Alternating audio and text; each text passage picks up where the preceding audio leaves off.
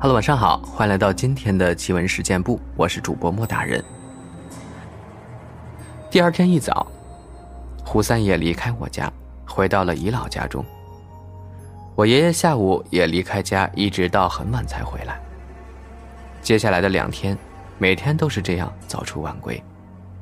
家里人问他做什么，他也只是敷衍过去。不过家里人对这个倒都习惯了。因为有的时候很多事儿不是不愿意说，只是不能说呢。忙活了两天吧，到第三天早上，家人被一阵猛烈的拍门声吵醒了。打开门一瞧，原来是姨老家的长随。喘着气儿的说：“胡三爷今天早上突然暴病身亡了。”胡三爷在上海没什么朋友。我们家和他也算是知交好友了，所以赶忙来叫醒我爷爷，一起上姨老家去吊丧。到姨老家一看，灵堂都搭好了，和府上下除了姨老和福晋几个主人之外，所有的仆人都换上校服，给胡三爷守孝。胡三爷一辈子没娶，也没有后代，死后能有那么多人披麻戴孝，也真算是福气了。胡三爷直挺挺的躺在灵堂正中，穿着寿衣一动不动。我们在灵堂里吊唁一番，也没什么能帮上忙的，于是就准备回家。我爷爷却说实在舍不得胡三爷，今儿晚上要在这儿好好陪他一晚，明早再回来。我奶奶想想也对，就把我爷爷一个人留下了。过了一晚。我爷爷早上很早就回来，奶奶开门之后，吓了一大跳。不是我爷爷吓人，而是我爷爷身后，分明还跟着胡三爷。天哪，什么鬼那么猛，竟然敢白日现形，还跟我家来了！看来修过道的鬼就是不一样。胡三爷跟着我爷爷进了门，坐着看又不像是鬼。胡三爷这时看到奶奶疑惑的神情，实在憋不住，哈哈大笑起来。我爷爷看到这样子，也跟着笑了起来。后来我奶奶才把其中的缘由告诉我。原来那天胡三爷压根儿就没有死，是他和我爷爷想了半天，想出了这么一个请君入瓮的计策。在胡三爷回家的两天里，他们找人打了一副柏木棺材。柏木这种木头，古代常用在陵墓之中，尤其是汉代陵墓，棺材外面那一层，常常都用柏木制作。原因是古人相信，柏木可以防止外邪入侵，使得尸体起尸。其实，柏木还有一层作用，就是可以镇煞。棺材做好之后，两人又用了半天时间，在棺材内壁画了大量的。镇煞符文，最后一步就是要胡三爷装死。他装死才是关键，不能有一丝活人的气息，不然煞神感应到活人的气息，绝对不会上当。这个时候就要靠胡三爷供的那个狐仙了。狐仙当天早上就上了胡三爷的身，用阴性的气息，将胡三爷身上的阳气全部压住，这样就可以以假乱真。当天晚上，胡三爷继续躺在灵堂中的棺材里，爷爷则躲到帐幕后。约莫又是半夜时分吧，原先点着的蜡烛，这会儿突然摇晃了起来，但是四下里又都没有飞。突然，只见胡三爷一下子从棺材里跳了出来，猛地喊了一声：“来了，快出来搭把手！”此刻。躲在幕后的我爷爷就跑了出来，两个人合力将棺材盖往棺材上一盖，接着我爷爷从随身的包里掏出榔头和长钉。话说这长钉也是特制的，上面用朱砂写满了符文，连忙将四个角用长钉钉入。这时候只听到棺材里咚咚乱响，看来是抓住无疑了。第二天早上，棺材照样出殡，找了个乱葬岗，就把它埋了下去。那煞神被困在棺材里，再也逃不出来。当然，除非哪个人又再把这个棺材给盗了，那这煞神估计就跟上那个人了。奶奶说，胡三爷那天特高兴，喝了好多酒。我想，死过一回的人，对生肯定更加珍惜吧。胡三爷在那之后也从姨老家搬了出来，听说后来还干了几件轰轰烈烈的大事最后不知所终。他供的那个狐仙离开上海租界时留在了我们家，说是以后会回来接的，不过这一走，就再也没见他回来。好了，到此为止呢，这个故事就讲完了。胡三爷的故事，希望大家喜欢。作者老周，来自灵异社区。接下来呢，我们再来分享一个网友他的故事，他叫做李太原。他说，大约在六十年代吧，我们这儿每逢下大雨，村民都会去河边捞柴火，洪水冲刷下来的枯枝树木，供烧火做饭用，已成了常态。这一日呢，半夜突然下了场大暴雨。适逢我二弟从太原来我家里，因此在天明后，我二人便去给自己捞点柴。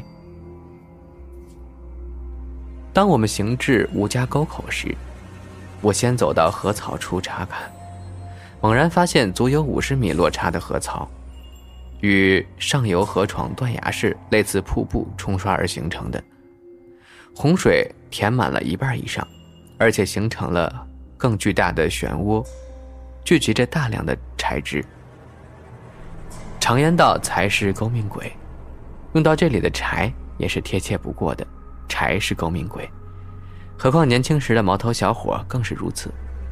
于是我和我弟便攀岩下去，然后费时下去到达平台时，却发现陡然落水两米左右。所用的工具根本够不着，无法使用，真是望洋兴叹。不过我发现还有个大平台露出水面，因此呢，我向那个平台跳了下去。但可惜，只觉得脚下哧溜一下，便失去了知觉。不知过了多长时间吧，猛然间仿佛有人在后脑勺拍醒之感，眨眼间一片茫茫黄色。才意识到自己依然处于洪水之中。求生是人的第一本能，因此，当我恢复意识后，我才发现，自己立足在水面之上的漩涡之中，而且水面始终在胸部，犹如胳膊窝仿佛架了两个空葫芦，漂浮一样，顺着漩涡而运转。当运转到主洪水边向前看时，巨大的洪浪足可以撕碎一切。我吓得连忙用手滑向主漩涡之中，同时查看如何借助其他的东西求生，并发现我二弟隐约的在呼喊着什么。可是，这洪暴的声音淹没了一切。说实在话，这流于常年漩涡的冲刷形成的石壁犹如瓮般呈半圆弧形，根本没有任何东西可以借助触摸。也许随着洪水水位的巨降，却发现这弧形壁之处有个常年存在的大缝隙，而且触目之处竟然有一些灰色的巨石。那块石头粗细如人的膝盖般，嵌入石缝之中。这个巨大的发现，成为我绝处逢生的唯一希望了。于是我就顺着漩涡再次用手划水，避过主洪流。这时，我又感觉到一只鞋已经不存在了，因此我干脆用右脚踢掉另一只鞋，并借助湖壁一蹬，用手滑向那块早已露出水面的巨石，并一跃而上，脱离了困境。这时，我向二弟发出勿念的手势，同时，也不存在任何惊吓之感，而且还立足这块救命石上，用手捞了不少大柴块。最后，在二弟的帮助下爬上了平台，并攀岩而上，到了路面。这时才有了反思。开始后怕起来。第二天，洪水早已退去，我和我二弟下河槽去取昨天的柴火。快临近漩涡之处时，我对我二弟说：“那天还真该谢谢那块救命石头呀。”然而所目睹之处，却压根儿就不曾有那块救命石了，甚至连任何痕迹都不存在。这可让我傻了眼，就好像昨天的事情纯属谎言相似，令我不可思议。又目瞪口呆。从一定意义上讲，我落入洪水泥流中，应当是沉进去才对吧？但据我二弟说，他看见我是站立在水中的。他曾用工具喊我抓住，可我却始终是低头的状态。同时，我尽管落入洪水之中，成为泥人，但七窍却不曾被之所侵。更令我惊异的是，我在洪水中。除了不沉外，还能自如的行走。表明水火无情，有时似乎有情似的，太反常了。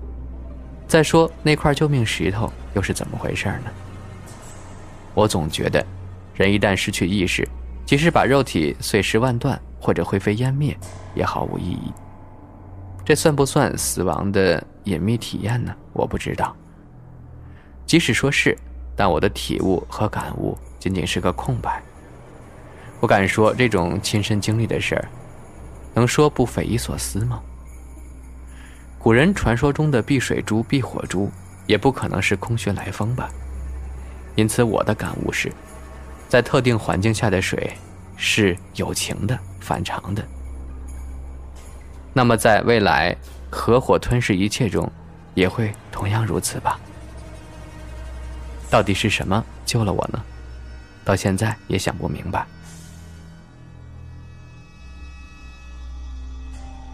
皮卡丘，他说：“莫大人你好，分享一个发生在上星期的事儿，我的亲身经历，想想都觉得好害怕。